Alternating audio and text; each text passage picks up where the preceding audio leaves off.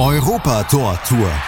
Der EM-Podcast mit Yannick Meyer und Moritz Knorr. In Zusammenarbeit mit 90plus.de. Auf meinsportpodcast.de. Herzlich willkommen zur Europa Tor Tour, dem EM-Podcast. Ich bin Yannick Meyer und werde heute mit Manuel Behlert von 90 Plus auf die Gruppe B vorausschauen. Grüß dich, Manuel.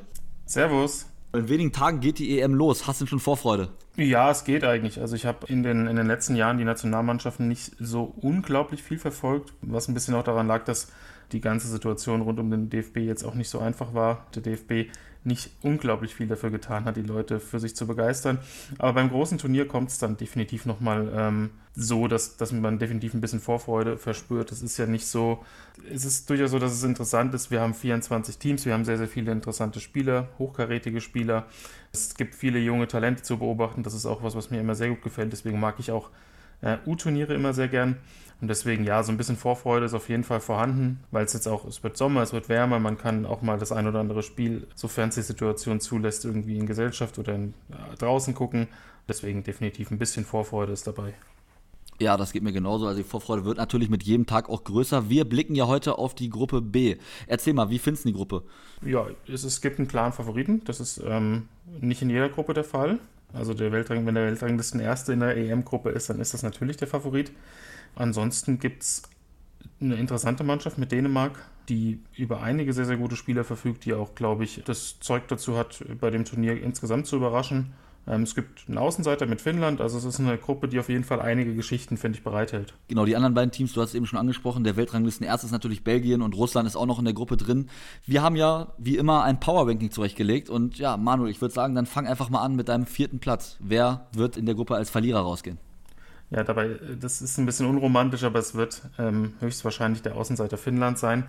Ja, die Qualität ist einfach nicht so unglaublich hoch. Sie haben ein paar interessante Spieler, ähm, auch ein paar Bundesliga bekannte Spieler. Da ist äh, allen voran Lukas Radetzky zu nennen von Bayer Leverkusen, ein sehr solider Torwart. Hat jetzt in dieser Saison sich auch zwei, drei Fehler erlaubt, aber ist grundsätzlich ein Torwart, der auf der Linie sehr, sehr stark ist. Jensen von Augsburg hat jetzt nicht so oft gespielt, er gehört aber beim FC Augsburg, ähm, ist auch ein interessanter Spieler. Und Timo Pukki, den er früher für Schalke 04 gespielt hat, mittlerweile in der Championship für Norwich. Die sind aber in die Premier League aufgestiegen. Das ist auch ein sehr, sehr interessanter Spieler. Ähm, aber insgesamt ist die individuelle Qualität im Kader im Vergleich doch relativ gering. Da sind die anderen drei Gruppenteilnehmer doch deutlich besser. Ja, auch in der Offensive befinden, befinden sich jetzt ja nicht wirklich Stars. Natürlich Timo Pukki hast du genannt, den kann man da natürlich hervorheben, hat auch eine ganz gute Saison bei Norwich gespielt. Aber natürlich in erster Linie wird es den Finnen darum gehen, das eigene Tor zu verteidigen und möglichst zu Null zu spielen, oder? Genau, sie spielen auch, sind auch relativ defensiv ausgerichtet, ähm, spielen mit drei Innenverteidigern, die beiden Wingbacks davor, ähm, also die Spieler, die sowohl offensiv als auch defensiv ihre Seiten beackern, sind auch generell eher defensiv ausgerichtet, wobei Uron, der in Renk spielt in Belgien, gerade offensiv doch auch was auf dem Kasten hat, also ist ein sehr guter Flankengeber, ähm, hat auch in, in, Belgien einige Tore vorbereitet. Aber grundsätzlich wird es darum gehen, so kompakt wie möglich zu stehen, äh, versuchen, das, das Spiel, den Spielfluss zu zerstören. Dann zu versuchen, Pucki, der jetzt auch eine gewisse Erfahrung hat, also ganz genau weiß, welche Wege er wann gehen muss, um die, gegnerische Defensive vor Probleme zu stellen, ihn in Szene zu setzen. Und der Sturm ist sowieso so ein bisschen das, das Prunkstück. Da ist neben Pucki, der sicherlich einen Stammplatz hat, mit Force von Brentford, der auch schon mal mit der Bundesliga in Verbindung gebracht wurde. Ein sehr interessanter Spieler dabei und Poyan Palo von Union Berlin, den kennt man auch aus der Bundesliga und vor allem dadurch, dass er als Joker eben sehr wertvoll ist, er braucht nicht viel Anlaufzeit, ist direkt nach der Einwechslung da, kann ähm, knipsen und ist natürlich auch ein Spieler, der bei Standardsituationen, was für so einen Außenseiter sowieso immer ein sehr, sehr wichtiges ähm, Mittel ist, um zum Torerfolg zu kommen, der da für Furore sorgen kann, weil er eben eine extreme Wucht und Kopfballstärke mitbringt. Ja, du hast ja schon mehrere Spieler angesprochen. Wen würdest du da hervorheben? Wer ist denn für dich bei den Finnen der Schlüsselspieler? Also der Schlüsselspieler ist definitiv Temu Pukki, weil er einfach in der Offensive nicht nur derjenige ist, der mit seiner Geschwindigkeit und mit, seinem, mit seinen intelligenten Läufen für ähm, offensive Akzente sorgen kann, sondern er ist auch jemand, der das Pressing diktiert. Also Finnland ist jetzt keine Mannschaft, die unglaublich aggressiv anläuft. Können sich auch gar nicht leisten, weil dann das Risiko einfach viel zu hoch ist, dass sie ähm, ausgespielt werden. Aber er ist derjenige, der dann doch ab und zu mal das Kommando gibt, ähm, um da in der Offensive doch mal drauf zu gehen und zu versuchen, den Gegner zumindest ein bisschen mit Tempo wechseln zu verunsichern. Das ist definitiv derjenige, auf den es ankommen wird. Natürlich muss man aber auch äh, Radetzky nennen, weil wenn man der Torhüter des Außenseiters ist, dann wird man zwangsläufig viel zu tun bekommen. Also er, er steht auch im Mittelpunkt, definitiv. Ja, absolut. Das Prunkstück der Finn ist ja nicht die individuelle Qualität der Einzelspieler, auch wenn natürlich einige dabei sind, die du auch gerade schon genannt hast, die da natürlich über Qualität verfügen. Aber eigentlich ist es ja so die, die, der Zusammenhalt, die Entschlossenheit und man hat ja auch eine recht erfahrene Mannschaft. Also viele Spieler sind auch schon über 30. Würdest du sagen, dass das eher ein Vorteil ist, dass man eben über diese Erfahrung verfügt oder eher nicht so? Ja, definitiv. Ähm, das hat auch damit zu tun, dass der Trainer äh, Marco Canerva, ich glaube, wir sprechen richtig aus, jetzt seit äh, 2016 der Cheftrainer ist und die Spieler, die schon länger dabei sind, ganz genau wissen, was er ähm, von ihnen verlangt. Also es gibt einige Spieler, die jetzt schon sehr, sehr viele Länderspiele unter ihm gemacht haben, die genau wissen, er möchte taktisch in diese Richtung gehen. Er, das ist definitiv ein Vorteil. Es ist besser, als wenn man jetzt eine Mannschaft hätte, die für dieses Turnier irgendwie komplett neu zusammengestellt worden wäre oder wenn man einen Trainer gehabt hätte, der jetzt ähm, erst vielleicht zwei, drei Spiele im Amt gewesen wäre. Man muss auch dazu sagen, die Finnen haben sich ähm, relativ souverän qualifiziert, haben gegen Italien zwar zweimal verloren, aber zum Beispiel Bosnien und Griechenland hier einmal geschlagen, haben Liechtenstein und Armenien geschlagen, wobei die Qualifikationsphase natürlich schon ein Stück weit her ist. Ähm, aber auch in der Nations League haben sie in der Gruppe mit Wales, Irland und Bulgarien 2020 zwölf Punkte geholt, haben sogar ein Testspiel gegen Frankreich gewonnen. Allerdings, da sieht man dann auch wieder, dass das alles so ein bisschen schwankt, auch gegen Polen 5 zu 1 verloren. Also das ist ähm, sicherlich, diese Mannschaft kann an einem guten Tag überraschen und da spielt die Erfahrung selbstverständlich eine Rolle. Also Finnland landet laut Manuel auf Platz 4 und ja, wen hast du auf Platz 3 getippt? Das ist die russische Mannschaft, die definitiv auch den ein oder anderen interessanten Spieler hat. Die haben auch bei ihrer Heim-WM vor ein paar Jahren gezeigt, dass sie eigentlich auch ähm, durchaus begeistern können.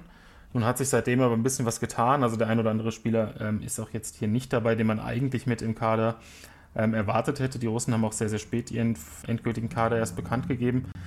Es ist eine Mannschaft, die ich jetzt insgesamt, abgesehen von ein paar Einzelspielern, nicht so unglaublich spannend finde. Also es ist ja schon mal immerhin schön, dass diese Zeit mit Igor Akinfeev steht im Tor und Ignaschewitsch und Beresutski spielen in der Innenverteidigung vorbei ist, weil das war sehr, sehr hölzern. ähm, Juri Schirkov äh, mit 37 Jahren, aber immer noch im Kader. Der spielt auch tatsächlich immer noch bei Zenit St. Petersburg. Hatte zwar zwischendurch auch noch ein paar andere Stationen, aber er ist, er ist tatsächlich noch im Kader. Ähm, wird aber kein Stammspieler sein. Dafür, dafür reicht es nicht mehr. Aber ja, es ist eine Mannschaft, die vielleicht weiterkommen kann, weil es kommen ja ein paar Gruppen Dritte auch weiter. Aber ich sehe sie tatsächlich deutlich schwächer als jetzt Dänemark oder Belgien. Ja, also das Problem bei Russland ist ja auch, was man häufig so hört, dass es eben, dass in der Liga eben ganz gut gezahlt wird in der russischen Liga und dass deswegen Spieler eben dann auch vermehrt dort bleiben. Aber inwiefern ist es auch ein Problem für die Nationalmannschaft, weil ja die Qualität lange nicht so hoch ist wie in den internationalen Top-Ligen? Natürlich ist es schöner, wenn man, wenn man Spieler hat, die in den Top-Ligen spielen. Gerade vor ein paar Jahren war es so, dass da eigentlich eine sehr talentierte Basis da war mit einem Alan Zagoyev, den man zum Beispiel nennen kann, der quasi jedes Jahr irgendwie mit einem Top-Club aus, aus Europa in Verbindung gebracht wurde, was dann doch nicht geschafft hat. Und irgendwie mit 26, 27, 28 Jahren kam dann so der Einbruch bei ihm qualitativ. Also das ist definitiv auch ein Nachteil. Es gibt zwei, drei interessante Spieler, die in, in Mitteleuropa spielen oder in Südeuropa. Das ist Golovin, der bei Monaco spielt. Ähm, hat da auch eine wirklich gute Saison hinter sich, hat, ähm, hat sich für die Champions League qualifiziert mit Monaco. Dann wäre noch äh, Miranchuk zu nennen, der bei Atalanta spielt. War da so eine Art ja, Edeljoker, der sehr, sehr häufig eingewechselt wurde und dann noch für Furore sorgen konnte. Also er ist ein sehr interessanter Spieler. Aber es ist klar, die meisten spielen tatsächlich in der heimischen Liga, die jetzt zwar durch ein paar interessante Trainereinflüsse ein bisschen Qualität, an Qualität gewonnen hat, aber insgesamt gegenüber der Bundesliga, der Ligue 1 oder den anderen drei Top-Ligen ähm, natürlich abfällt. Die Russen haben ja eine sehr gute Heim-WM gespielt, sind dort ja erst im Viertelfinale ausgeschieden und ja, vor allem dieses Achtelfinale gegen Spanien ist einem da ja noch im Gedächtnis, wo man dann vor allem sehr gut verteidigt hat. Man hat hinten alles abgeriegelt mit einer Fünferkette. Meinst du, dass das auch ein Mittel sein könnte gegen spielerisch starke Teams wie in dieser Gruppe Dänemark und natürlich erst recht Belgien? Ja, das kann definitiv eine Rolle spielen. Ähm, die Innenverteidigung ist ohnehin ja sehr kompromisslos. Also da hat sich tatsächlich auch ohne Ignaschewitsch und Beresutski nichts geändert. Das ist jetzt keine Innenverteidigung, die unglaublich ähm, spielstark ist, sondern eher sehr konservativ. Es gibt zwei verschiedene Systeme, die, die Russland spielen kann. Das ist einmal eine Viererkette, wo dann eben vor allem Rechtsverteidiger Mario Fernandes, das ist eigentlich ein Brasilianer, der aber schon ewig bei ZSK Moskau spielt, den haben sie vor ein paar Jahren eingebürgert da so viele Freiheiten bekommt auf der Rechtsverteidigerposition anschieben kann. Ähm, es kann aber auch eine Dreierkette gespielt werden mit zwei etwas defensiveren ähm, Wingbacks davor. Da ist schon viel Defensivpotenzial vorhanden. Also eine Kompaktheit kann definitiv generiert werden. Und ja, Russland ist definitiv eine Mannschaft, die auch sehr defensiv spielen kann und die auch über Kompaktheit, Kampf, Einsatz kommen kann. Insbesondere, weil man die Möglichkeit hat, eben lange Bälle auf einen Artem Juba zu spielen, der jetzt bei dem Turnier wieder dabei ist. Der wurde ähm, Ende des letzten Jahres suspendiert, wurde aus dem Kader gestrichen, weil dann etwas unschönes Video ähm, online aufgetaucht ist. Fehlte dann in der Länderspielpause, ist jetzt wieder dabei, nicht ganz unumstritten, aber ist eben einer der wichtigsten Spieler, den sie haben. Und wenn er dann die langen Bälle festmachen kann und gegebenenfalls auf einen Golovin oder Miranchuk ablegen kann und dann selbst wieder zur Verfügung steht fürs Kombinationsspiel, dann können die drei da vorne auch einen größeren Gegner schlagen, ist ganz klar. Ja, das mit Artyom Juba ist ja so eine Sache. Du hast erzählt, da gab es ja ein etwas unschönes Video im Internet von ihm. Meinst du denn, er ist in der Mannschaft noch anerkannt? Also im Land bröckelt ja seine, sein Image so ein bisschen, aber meinst du, in der Mannschaft ist er nach wie vor einer der Leader? Das kann ich mir schon gut vorstellen, weil er ist, ähm, er ist sehr erfahren, hat unglaublich viele Tore geschossen, ähm, ist auch so ein Spieler, auf den die jungen Spieler ähm, hinaufschauen. Letztendlich lässt sich das wahrscheinlich dann erst beantworten, wenn das Turnier läuft. Also wenn er, glaube ich, im ersten Spiel in der Startelf steht, bei einem Trainer wie Tschetschesow, der auch mal ähm, in Deutschland unterwegs war, äh, für Dynamo Dresden gespielt hat, der ja auch ein etwas, ähm, ja, gnadenloser Typ ist, der auch ein sehr großer Motivator ist. Wenn er bei so einem Trainer, glaube ich, in der Startelf steht im ersten Spiel, dann kann man davon ausgehen, dass er in der Mannschaft auch akzeptiert ist. Also halten wir fest, Platz 3 und 4 in dieser Gruppe gehen an die Außenleiter Russland und auch Finnland. Und gleich machen wir dann weiter mit Platz 1 und 2 und sind schon ganz gespannt, wen Manuel dort auf welchen Platz tippt. Bleiben noch zwei Teams übrig, Dänemark und Belgien. Manuel, wen tippst du denn auf Platz 2 in dieser Gruppe? Das ist Dänemark. Die haben eine extrem gute Mannschaft. Das erkennt man auch daran, dass die U21 mit extrem vielen spannenden Spielern ausgestattet äh, war bei der Europameisterschaft, wo sie jetzt gerade gegen Deutschland ausgeschieden sind und ähm, da einfach keiner eine große Rolle spielt bei der A-Nationalmannschaft. Ähm, die Basis ist extrem gut. Die finde sowieso, dass die ganzen skandinavischen Nationen in den letzten Jahren im Nachwuchsbereich extrem nachgeholt haben. In Dänemark besticht eben durch eine unglaublich gute ähm, Mischung im Kader. Also da fängt es an mit Kaspar Schmeichel im Tor, der nicht nur ein super Torwart ist, sondern auch ein sehr erfahrener Spieler ist in der Innenverteidigung mit Christensen, Champions League-Sieger, Simon Kier, ähm, der Kapitän ist, der bei Milan eine wichtige Rolle spielt. Äh, das Mittelfeld ist das absolute Prunkstück mit Heuberg, der bei Tottenham in der Premier League äh, nicht eine Sekunde verpasst hat. Das ist definitiv sehr beeindruckend. Und äh, Thomas Delaney als Stabilisator von Dortmund, Christian Eriksen, Spielmacher, ähm, sehr, sehr viele schnelle Spieler in der Offensive, auch viele ähm, pressingstarke Spieler. Also das ist eine unglaublich gut ausbalancierte Mannschaft, ähm, die definitiv auch größeren Teams äh, Probleme bereiten kann. Die sind jetzt in diesem Jahr in die EM-Qualifikation gestartet, haben Israel 2-0 geschlagen, Moldawien 8-0, Österreich 4-0. Also das ist eine Mannschaft, die definitiv hohe Ansprüche hat. Ja, sehr starke Ergebnisse in der WM-Quali, du hast es eben gesagt. Auch wenn sie dort viele Tore geschossen haben, sind das natürlich Gegner, die auf einem ganz, ganz anderen Niveau sind, als die, die während der EM auf Dänemark warten werden. Und fehlt den Dänen vorne nicht so ein richtiger Goalgetter? Das ist definitiv ein Punkt. Also sie haben Paulsen, den man aus Leipzig kennt, der dort jetzt auch nicht der, der Knipser ist. Der kommt bei der dänischen Nationalmannschaft zudem häufig über die Außenbahn, weil er eben ein sehr guter Organisator ist, sehr gut im Pressing ist, ähm, sehr, sehr weite und viele Wege geht. Dann haben sie Kaspar Dollberg, der ja bei Nizza spielt, also dort auch eine sehr, sehr gute Rolle spielt, aber eben sehr, sehr schwankt in seinen Leistungen. Also er ist ein Spieler, der mal drei, vier Tore schießen kann in kürzester Zeit, aber dann eben auch wieder Phasen hat, in denen er wirklich sehr viel Schatten zeigt. Mit Braithwaite von Barcelona ist außerdem noch ein Stürmer vorhanden, der aber auch eben nicht der große Knipser ist und zudem im Verein keinen Rhythmus hat. Also das ist definitiv so eine kleine Problemposition. Ähm, das müssen sie versuchen, irgendwie gesamtmannschaftlich ja, hinzukriegen. Die haben mit Skoff Olsen und Damsgaard zwei 21- und 20-jährige extrem talentierte Flügelspieler, spielen im 4-2-3-1. Ähm, also da auch, kann auf jeden Fall von der Bank auch was kommen. Aber ja, dieser ganz klassische Zielspieler, der fehlt wenn man sich mal so die Statistik während der EM-Quali anschaut, natürlich ist die lange her, das letzte Spiel war im November 2019, dann fällt aber auf, dass die Dänen vor allem sehr, sehr schwer zu schlagen sind. Also sie haben viermal gewonnen, allerdings auch viermal unentschieden gespielt aus den acht Spielen, sind damit am Ende Zweiter geworden hinter der Schweiz. Ist das vielleicht die große Stärke dieses Teams, dass man eben vor allem ja, sehr, sehr schwierig eben zu schlagen ist? Ja, definitiv. Also das war jetzt keine Übergruppe, die sie da in der Qualifikation hatten. Aber haben sie schon gezeigt, dass die Kompaktheit definitiv da ist. Und man muss ja auch sehen, wie gut sie in der Innenverteidigung besetzt sind. Also das, wir haben Kier und Christen sind schon genannt, aber da ist ja auch noch Westergaard, der früher bei Bremen gespielt hat, jetzt bei Southampton und Joachim Andersen also die, und ein Zanker Jürgensen auch noch. Also die haben unglaublich viele starke Innenverteidiger, können auch mal das ähm, Ergebnis absichern, auch mal während des Spiels defensiver werden. Ein Faktor, der jetzt für die WM, äh, EM-Quali nicht mehr so eine große Rolle spielt, ist der Trainer, das ist Kaspar Jüllmann, den, der früher auch ein Mainz-Trainer war. Ähm, der ist jetzt seit 2020, im August, glaube ich, ähm, im Amt. Und er mit seinen zehn Spielen, die er bis jetzt als Trainer ähm, absolviert hat, hat auch eine extrem gute Bilanz. Also bei ihm hat sich das Spiel auch nochmal ein bisschen gewandelt, ist ein bisschen technisch äh, versierter geworden, ist nochmal ein bisschen aggressiver und flexibler geworden. Also es spielt auch eine Rolle, dass der neue Trainer nochmal ein paar neue Impulse gebracht hat. Ja, du hast ja eben schon mal einige Spieler angesprochen, die, mal, die bei den Dänen auf jeden Fall hervorstechen, besonders im Mittelfeld. Darauf bist du eingegangen. Wer ist denn für dich da der Schlüsselspieler, auf den es ankommt, auf den Dänemark nicht verzichten kann? Also man muss eigentlich schon zwei nennen. Es ist einerseits Christian Eriksen natürlich als ähm, Spielgestalter, der auch extrem gute Standardsituationen schießt. Meine, wir haben eben gerade gesagt, dass es so viele starke Innenverteidiger gibt und die sind auch noch alle äh, sehr kopfballstark. Das heißt, Standardsituationen sind auch für Dänemark natürlich ein, ein sehr, sehr wichtiges Element. Und man muss eben Heuberg nennen, weil er so das Bindeglied ist, also zwischen Defensive und Offensive.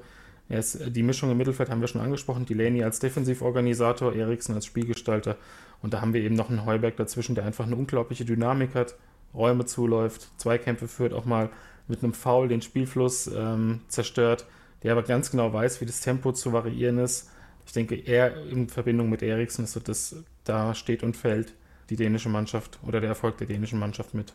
Ja, die Dänen haben ja vor allem auch noch den Vorteil, dass alle drei Vorrundenpartien in Kopenhagen ausgetragen werden. Das heißt, es sind Heimspiele auch vor Zuschauern. Ist das vielleicht auch noch ein Vorteil, den man eventuell sogar gegenüber Belgien haben kann und dass man eventuell sogar in Richtung Platz 1 schielen kann? Also in den letzten Jahren gab es ja immer wieder Stimmen, die gesagt haben, dass der Heimvorteil im Fußball gar nicht mehr so existent ist. Ich glaube aber, das ist er gerade bei dieser EM jetzt schon, weil einfach die Phase, in der es keine Fans gab oder nur ganz, ganz wenige Fans gab, jetzt äh, so lange angedauert hat, dass das den Spielern definitiv einen Schub geben wird. Also ich denke schon, dass Dänemark da in der Gruppenphase einen Vorteil hat und eventuell auch Belgien im direkten Duell ähm, zumindest vor Probleme stellen kann, weil immer wenn ich Dänemark in letzter Zeit gesehen habe, war das eine sehr, sehr disziplinierte Mannschaft, die, da weiß jeder Spieler exakt, was er machen muss. Und wenn dann noch so diese Spurzusatzmotivation durch ein Heimspiel dazukommt, jetzt nicht mit Vollauslastung, aber man hat, glaube ich, in in der Schlussphase der Saison gesehen, was auch ein paar tausend Fans für einen Unterschied machen ähm, dann ist das definitiv ein Faktor, ja. Ja, das denke ich auch, dass es dort einen deutlichen Faktor gibt als sonst. Und dann sind wir auch schon bei Platz 1, nämlich der Nation Belgien. Ja, die haben ja die beste Qualifikation von allen Teams insgesamt gespielt auf diese EM-Endrunde. Zehn Spiele, zehn Siege, die meisten Tore geschossen mit 40, die wenigsten kassiert mit drei. Macht sie das zum Top-Favoriten auf die Europameisterschaft? Das alleine nicht, weil erstens ist es zwei Jahre her und zweitens war die Gruppe, jetzt mal abgesehen von Russland, die jetzt auch hier wieder in ihrer Gruppe sind, mit Zypern, Kasachstan, Schottland und San Marino einfach auch nicht gut.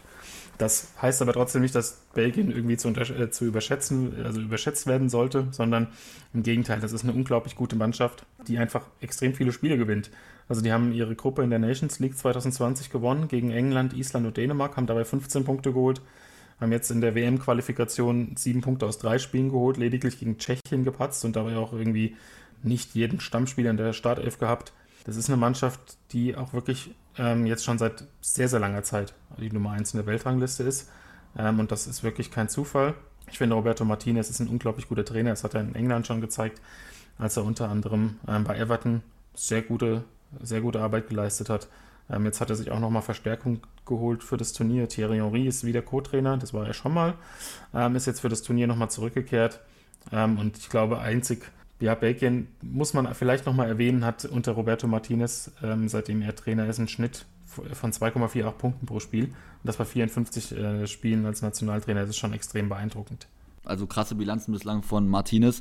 Lass uns mal den Kader so ein bisschen durchgehen. Hat man natürlich im Tor mit Thibaut Courtois einen hervorragenden Torwart die Innenverteidigung, beziehungsweise Belgien spielt ja mit einer Dreier- beziehungsweise Fünferkette, die sind aber ein bisschen alt. In die Jahre gekommen, würdest du sagen, dass das zum Problem werden kann? Das kann schon zum Problem werden. Also das hängt ein bisschen davon ab, wie die gesamte Mannschaft das angeht. Also wir haben Alderweireld und Vertongen und einen äh, Denayer, der bei Lyon spielt. Denayer ist jetzt im besten Fußballalter, die anderen beiden, wenn man das so sagen darf, in etwas gehobenerem Alter, ähm, die sind nicht mehr die unglaublich sprintstärksten Spieler. Dafür haben sie aber eine extreme Erfahrung, also wissen ganz genau, welche ähm, Gefahrenquellen sich wann ergeben, wie man die bereinigen kann, ähm, wie man vielleicht auch mal einen Schritt schneller am Ball ist als der Gegenspieler durch einen cleveren Laufweg, wie man vielleicht auch mal einen Foul zieht, das ein bisschen ja, unauffälliger ist. Also es ist eine sehr, sehr, sehr clevere Defensive. Aber klar ist, da wird es auch auf die ähm, Wingbacks ankommen. Also sie spielen mit einem 3-4-3 oder 3-4-2-1. Das variiert immer so ein bisschen, je nachdem, welche Offensivbesetzung sie antreten. Und das ist sehr interessant. Auf der rechten Seite spielt häufig Castagne, der mittlerweile in England spielt, früher bei Atalanta, der eben perfekt diese Wingback-Position ausgefüllt hat und das ja schon im Blut hat. Auf der linken Seite hingegen spielt mit Carrasco ein Spieler, der ähm, deutlich offensiver ausgerichtet ist. Also das, da ist so ein bisschen eine Dysbalance zu sehen. Da kommt es dann auch auf die beiden Sechser an, die jetzt auch nicht unbedingt als Sechser agieren im System von Bacon, aber das ist vor allem Tielemans, der bei Leicester ähm, auch für die Balance zuständig ist. Also die müssen da sich sehr gut organisieren. Aber eine Mannschaft, die jetzt in ganz grob in dieser ähm, Ausrichtung schon seit ein paar Jahren zusammenspielt, wo viele Spieler in ihrem perfekten Fußballalter sind und auf Top-Niveau spielen, ähm, sollte das mit einem guten Trainer eigentlich möglich sein. Aber man muss auch dazu sagen, in den letzten Turnieren galt Bacon häufig als Geheimfavorit, hat sich das aber dann durch ein schlechtes Spiel oder eine schlechte Phase in einem Spiel doch zunichte gemacht. Wir haben ja gerade schon mal das eher defensive Mittelfeld und die Außenposition besprochen. Wenn man dann noch ein bisschen weiter nach vorne schaut, da stehen dort Eden Hazard und Kevin De Bruyne, zwei geniale Fußballer, denke ich mal, da müssen wir nicht drüber streiten, aber die momentan beide ihre Problemchen haben. Und zwar hat sich ja De Bruyne im Gesicht verletzt im Champions League Finale. Eden Hazard ist seit einem Jahr, seit dem Wechsel bei Real Madrid, ist er völlig außer Form. Was meinst du denn? Meinst du diese beiden Spieler, also De Bruyne vor allem wegen seiner Verletzung kommt rechtzeitig in Form und ähm, Hazard wird performen bei der EM oder siehst du da eher schwarz? Also bei De Bruyne ähm, bin ich alles andere als skeptisch. Also immer wenn ich, wenn ich verfolge, wie er nach einer Verletzung sofort wieder auftritt, ähm, bin ich sehr optimistisch, dass er Bacon auch sehr schnell helfen kann. Ob das im ersten Spiel schon der Fall sein wird, wage ich noch zu bezweifeln. Ich glaube nämlich nicht, dass Roberto Martinez ihn sofort ähm, verheizen muss. Das wichtigste Spiel in der Gruppenphase wird das gegen Dänemark sein. Ja, da wird De Bruyne auch auf dem Platz stehen. Bei Hazard bin ich deutlich skeptischer. Also die Form kommt ja nicht über Nacht. Also der hat, seitdem er zu Real Madrid gewechselt ist, wirklich nur ganz, ganz wenige gute Phasen gehabt. Sicherlich auch sehr häufig mit Verletzungen zu tun gehabt, war aber auch teilweise wirklich komplett körperlich außer Form. Bei der DFB 11 sieht man beispielsweise, wie Süle und Co. jetzt nochmal irgendwie so eine Art extra Trainingslager als Vorbereitung bekommen. Ich kann mir gut vorstellen, dass die Baker das auch mit Hazard machen. Aber ob er dann tatsächlich der Schlüsselspieler werden kann, das bezweifle ich.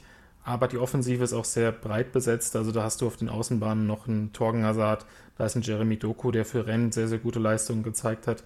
Ein Trossard, also das ist eine sehr gute Mannschaft, auch in der Offensive, die das ausbauen kann. Und ein Spieler, über den man auf jeden Fall auch noch reden muss, ist Lukaku, der ähm, für Inter eine exzellente Saison hinter sich hat ähm, und sich gerade auch in den Sachen Spielintelligenz und Entscheidungsfindung im letzten Drittel, wo er ein paar Schwierigkeiten hatte, ähm, auch nochmal weiterentwickelt hat. Und Dries Mertens habe ich auch noch vergessen von Neapel. Also da sieht man schon, wie unglaublich gut die besetzt sind. Absolut. Also Belgien hat auf jeden Fall einen richtig starken Kader, sehe ich genauso. Was würdest du denn sagen? Wie weit kann es gehen außerhalb dieser Gruppenphase für die Belgier? Also das hängt natürlich auch ein bisschen davon ab, wer dann im Achtelfinale der Gegner ist und im Viertelfinale. Ich glaube wieder, dass es nicht für den ganz großen Wurf reicht bei den Belgiern. Die, die Gruppe werden sie gewinnen, holen meiner Meinung nach sieben bis neun Punkte. Einzig das Spiel gegen Dänemark könnte, könnte knack, äh, knapp werden.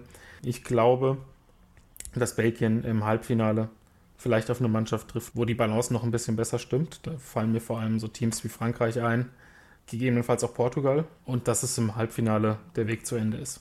Das würde natürlich bedeuten, dass auch diese, ja, ich würde schon sagen, diese letzte Chance der goldenen Generation, wenn man das so sagen kann, die Belgien hat, verstreicht. Bei einer EM ist das definitiv so. Ich glaube nicht, dass sie in drei Jahren noch in dieser Besetzung zusammenspielen. Natürlich ist dann De Bruyne, Hazard, Lukaku, die sind noch da, aber so Spieler wie Axel Witzel, der jetzt auch nach langer Verletzung nominiert wurde, oder die angesprochenen Verteidiger, gerade Vertongen oder Alderweireld, ähm, das kann schon gut sein, dass die dann eben nicht mehr dabei sind.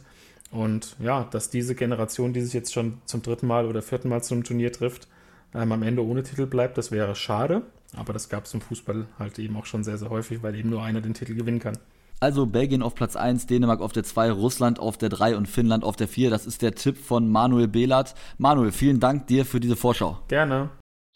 Europa Tor Tour. Der EM-Podcast mit Yannick Meyer und Moritz Knorr. In Zusammenarbeit mit 90plus.de. Auf meinsportpodcast.de.